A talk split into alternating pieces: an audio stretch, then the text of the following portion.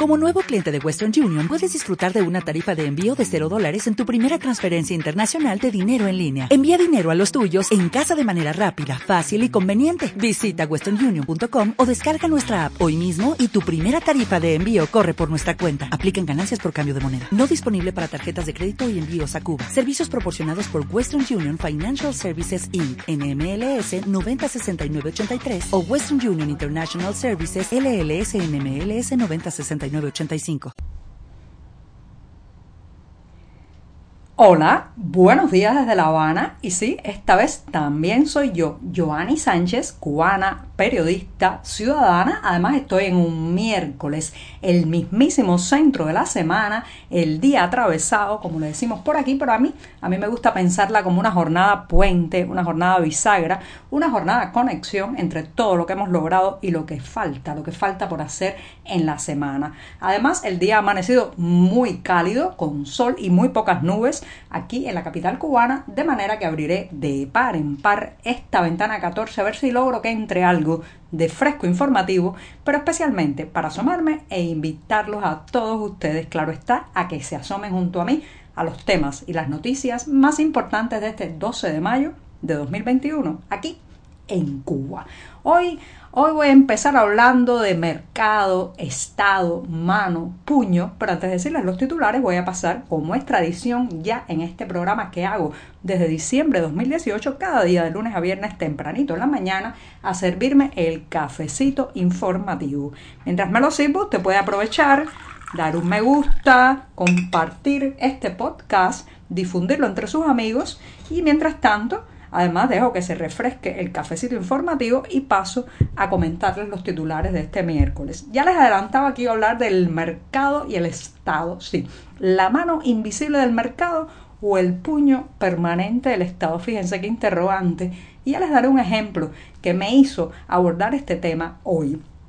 También tormenta no, señoras y señores, es un huracán demográfico lo que está azotando Cuba y las últimas cifras tienen que elevar nuestra preocupación en torno a natalidad, mortalidad y emigración. Ya les diré por qué. Mientras tanto, hoy es el Día Internacional de la Enfermería, así esa primera línea de defensa que ha sido tan importante en este año de pandemia y voy a hablar de cómo se está viviendo al interior de los hospitales y los policlínicos cubanos. Y por último, recordarles que hoy hay un documental que podrán ver y disfrutar online bajo el título El libro de los 10. Ya les daré también detalles sobre esto. Dicho los titulares, presentados los temas principales de este día atravesado, voy a tomar la cucharita para revolver y así refrescar el cafecito informativo. De paso a la cortinilla musical de este programa, que como saben se graba todo una sola vez sin edición, sin cortes. Este es el tema musical, es este chin chin. Y delante de mí tengo una taza con un café recién colado, caliente, amargo, sin una gota de azúcar como me gusta a mí, lo cual es bueno porque la zafra azucarera está cada vez más tocando fondo y siempre, siempre necesario. Después de este sorbito largo, cuando uno está en mitad de la semana, necesita más energía para seguir el fragor editorial que hay por estos días en la redacción del diario digital 14ymedio.com y justamente los iba a invitar a que pasen, pasen por nuestras páginas y allí podrán ampliar muchos de estos temas y la mayoría de estas noticias. Como les decía, iba a comenzar y me había presentado el primer tema bajo el título de La mano invisible del mercado o el puño permanente del Estado. Ya saben que esa frase de la mano invisible del mercado que es una metáfora económica, pues está vinculada a eh, los escritos y las ideas del filósofo economista Adam Smith y ha tenido muchas interpretaciones. Esta frase, algunos la, le ponen unos tonos más positivos, otros más negativos, pero lo cierto es que se interpreta en muchas ocasiones como el fluir del mercado, la vida, la, efervescencia del comercio, del intercambio de bienes y servicios, pero por otro lado está lo que ahora mismo vivimos en Cuba ya desde hace un tiempo, pero ahora con la crisis, con el colapso económico, con la depauperación galopante de las finanzas del país, pues se nota mucho más y tiene que ver, señores y señores, con el puño del Estado, sí, ese que quiere controlarlo todo, hasta el pan que comemos. Ayer, ayer hemos sabido, por ejemplo, que el pan del mercado racionado, ya saben que eh, bueno, pues cada cubano recibe por la libreta de racionamiento un pan de unos 80 gramos y hay provincias y lugares de este país donde si usted no se come el pan del racionamiento no existe ninguna otra posibilidad de comprarlo de forma liberada porque no hay, no hay los recursos. Ahora bien, ayer nos hemos enterado y hay un artículo sobre este tema en las páginas de 14 y medio que incluso ese pan del racionamiento de mala calidad, pequeño tamaño, que a veces llega muy tarde y eh, llega para las familias cuando ya están en la hora de almuerzo y no pueden desayunárselo. Bueno, pues ese pan, señoras y señores, solo se venderá a partir de ahora a niños y ancianos. Sí, para comerse el pan del racionamiento en la provincia de Santi Espíritus o al menos en la ciudad de Santi Espíritus, usted tendría que tener menos de 8 años o más de 65. Y ahí es donde entra el puño del Estado. ¿Por qué el Estado tiene que controlar el pan? ¿Por qué puede darse el hecho de que el Estado no tiene harina, no tiene el dinero para importar la harina de trigo para hacer el pan y sin embargo hay privados en algunas partes de este país que todavía tienen un surtido de galletas, panes de varios tipos, incluso aplicaciones para instalar en el teléfono móvil que le permiten a usted, al menos en la ciudad de La Habana, encargar un pan que le llevan a domicilio. Ah, porque esto otro es el emprendedor privado, la autonomía, la iniciativa particular, pero allí donde controla, allí donde manda, allí donde el puño del Estado quiere cerrarse sobre todas las cosas, entonces pasa lo que ha ocurrido en la ciudad de Santi Espíritu, que a partir de ahora para comerse un pan del mercado racional, que es prácticamente el único que hay, usted tendrá que ser un niño menor de 8 años o un anciano, una persona de la tercera edad, mayor de 65. Ahora uno se pregunta, si ese puño estatal se abriera, si los privados cubanos pudieran importar su propia harina de trigo, si se pudieran llegar a acuerdos con otros países, con otras empresas, si tuvieran realmente el poder comercial en sus manos de traer a la isla no solamente harina de trigo, sino también salvado y otros productos para confeccionar diferentes tipos de pan, porque ha habido un empobrecimiento terrible en las últimas décadas aquí de lo que consideramos el pan, hasta el punto de que yo no sé muy bien si a, este, a esta pequeña piedra blancuza falta de muchas veces de, eh, de, de aceites, de grasas, de, de levadura, incluso de sabor, se le puede seguir colgando las tres letras que hacen la palabra pan. Bueno, pues si el Estado permitiera a estos emprendedores del patio comerciar directamente, traer esas materias primas e incluso eh, pues eh, de alguna manera quitar la camisa de fuerza para generar parte de ella dentro del país,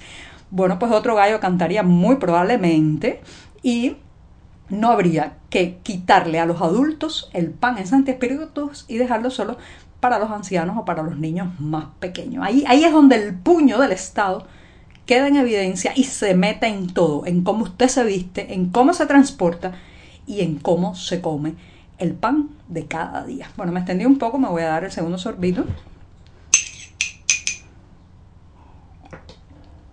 Y me voy a un tema migratorio. Ayer hemos sabido algunos datos, hay nuevos elementos sobre la cantidad de personas que en Cuba el año pasado nacieron, cuántos fallecieron y claro, se están disparando las alarmas porque los números no son nada positivos ni halagüeños, señoras y señores. El año pasado en esta isla vieron la luz 105 mil niños, un poco más, y murieron 111 mil personas. O sea, nacieron menos, fallecieron más. Esta tendencia, esta dinámica es insostenible para el país porque esto trae una disminución de la población, un envejecimiento poblacional también que genera, como ustedes saben, pues ciertos gastos del presupuesto sanitario, muchas personas que no pueden trabajar porque ya están en la tercera edad y todos estos números además salpimentados o salpicados con los números migratorios que se apuntan a que tendremos anualmente entre 40 y 44 mil personas que migran. O sea, esto es más o menos la tendencia que se ha seguido y que parece se va a seguir. Y bueno, pues no solamente son cifras, no estamos hablando solo de estadísticas, detrás de cada número de esto hay una historia, una historia de frustración muchas veces, una historia de personas que tuvieron que irse del país que amaban, irse del país donde tienen la cultura, irse del país donde tienen sus raíces porque no pueden dar frutos. Y no solamente es eso, sino quiénes son los que se van. Se van los más jóvenes, se van muchas veces los más capacitados, se van los más atrevidos, se va la gente que cree eh, acertadamente o equivocadamente, eso ya es otra cosa, que fuera en una sociedad más competitiva, con más oportunidades, puede abrirse camino. Se van, en fin de cuentas, los emprendedores, los creativos. Se va la gente que echa adelante la economía de un país y quienes se van quedando los más conformes, los más acostumbrados al paternalismo, los que creen que no pueden competir. Eso es muy triste, señoras y señores. Este fin de semana yo he tenido que vivir otra vez el que un amigo venga a decirme que se va del país, un amigo que yo nunca hubiera imaginado que iba a hacer sus maletas y a emigrar. Y me lo ha dicho así, me voy, ya no aguanto más. Años y años, ya más de 40 años, y mi amigo ha dicho, bueno, hasta aquí me voy de esta isla. Claro, esta, esta es una tendencia que no se puede eliminar por decreto. Esto es una tendencia que tiene que aminorarse, aliviarse a partir de las oportunidades. Mientras en este país no haya libertad de expresión, libertad económica, que la gente sienta que aquí puede realizar sus sueños, se van a seguir yendo. Y ahí la tensión demográfica crecerá. Por tanto, no es, no es una tormenta demográfica, como ha dicho la prensa oficial ayer, es un huracán demográfico y para esto hay que tomar medidas de emergencia como se toman ante un huracán. Me voy, me voy rápidamente. Hoy es el Día Internacional de la Enfermería. Sí, esos trabajadores que están eh, de, en la primera línea normalmente de todo centro hospitalario, pero que este año han tenido uno de sus peores momentos en el sentido de eh, se ha multiplicado por varias veces la cantidad de trabajo, el riesgo de contagiarse por coronavirus, la tensión muchas veces entre lo que necesitan para trabajar y lo que realmente hay. Así que llegue mi felicitación a todos los que trabajan en la enfermería a nivel internacional, pero especialmente a los cubanos que han tenido un año sumamente complicado lidiando con los contagios por COVID, pero además, señoras y señores, con el colapso del sistema sanitario en este país. Pase, pase por las páginas 14 y medio que llevamos hoy una nota sobre un policlínico en el municipio Plaza de La Habana, donde una cosa, una cosa dicen los titulares y los artículos de la prensa oficial y otro otro, otra cosa son las realidades que se viven hacia adentro, especialmente lo que están pasando los trabajadores de enfermería para lograr sostener el funcionamiento de ese centro médico, de ese centro de salud. Y me voy recomendándoles hoy que en la cartelera de 14 y medio encontrarán un enlace para un documental del que ya hablamos en este programa, el libro de los 10, un documental de Ignacio Granado sobre algunos de los protagonistas claves que firmaron la pionera Carta de los 10 en 1995, un hecho que marcó un antes y un después en el sector crítico, disidente, intelectual de esta isla. Así que reitero, hoy, 12 eh, de mayo, a las 7 y 30 de la noche, y a través de un enlace online en la cartelera de 14 y medio, podrán seguir este evento y ver el documental, el libro de los 10. Y con esto me despido esta mañana, que ya saben, será jueves, mi día preferido de la semana. Muchas gracias.